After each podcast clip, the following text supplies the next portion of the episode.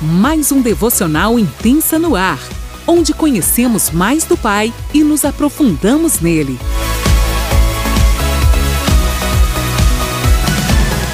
Ser intensa é não desistir fácil. Ser intensa é permanecer quando os olhos dizem para desistir. Ser intensa é mergulhar em Deus e descobrir quem você é nele. Enfim, ser intensa é estar disposta a abrir mão dos seus sonhos pelos do céu. Mais um dia de devocional para você que ama a presença do Pai.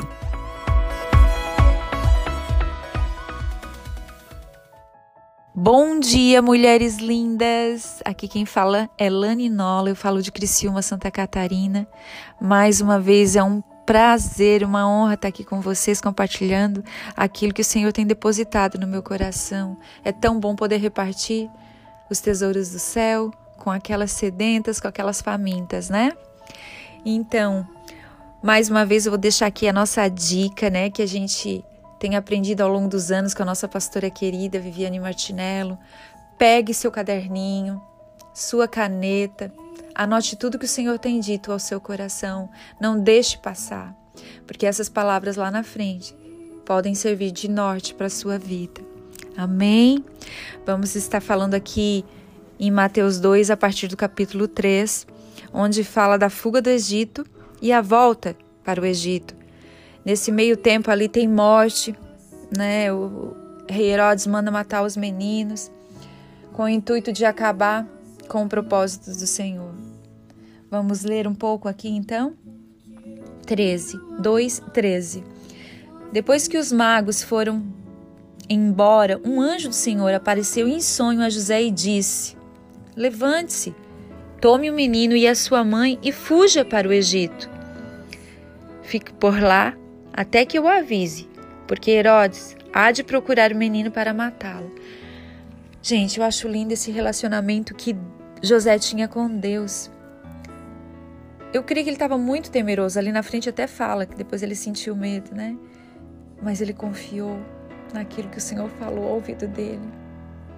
Olha que coisa mais linda aí. Isso ele não prestou atenção nas vozes, nas circunstâncias. As pessoas deviam estar dizendo: fuja, é, fique. E muita confusão acontecendo, circunstância. Imagina, não vai te encontrar. Mas ele confiou naquilo que o Senhor falou ao ouvido dele.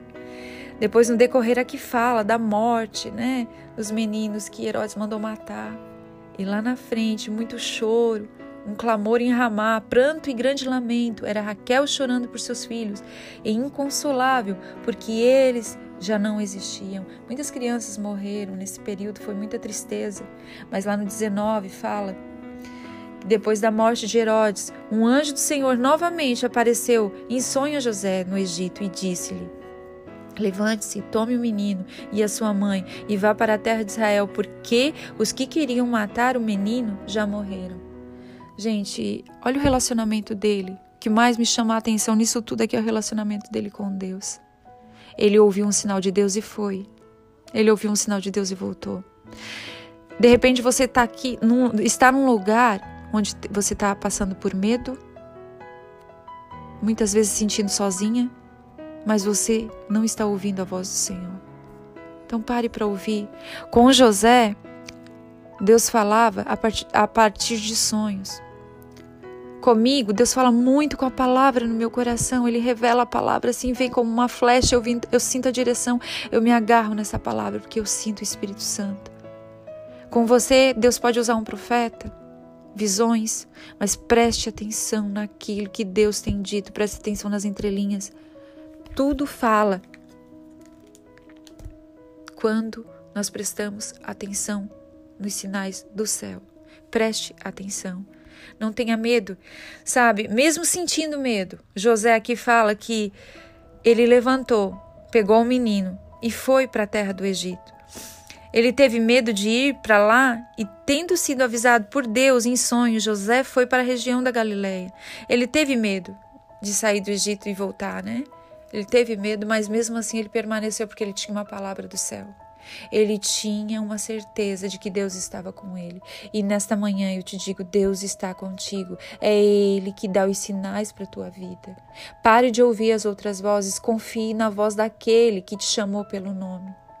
Ele não é homem para que minta nem filho do, de, do homem para que se arrependa. Preste atenção, ele está te forjando nesses lugares difíceis da tua vida.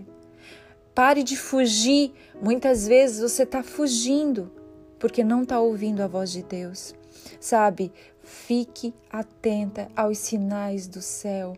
Não deixe o inimigo te puxar para trás ou te levar para frente. Não se contagie, nem se contamine com a mesa desse mundo.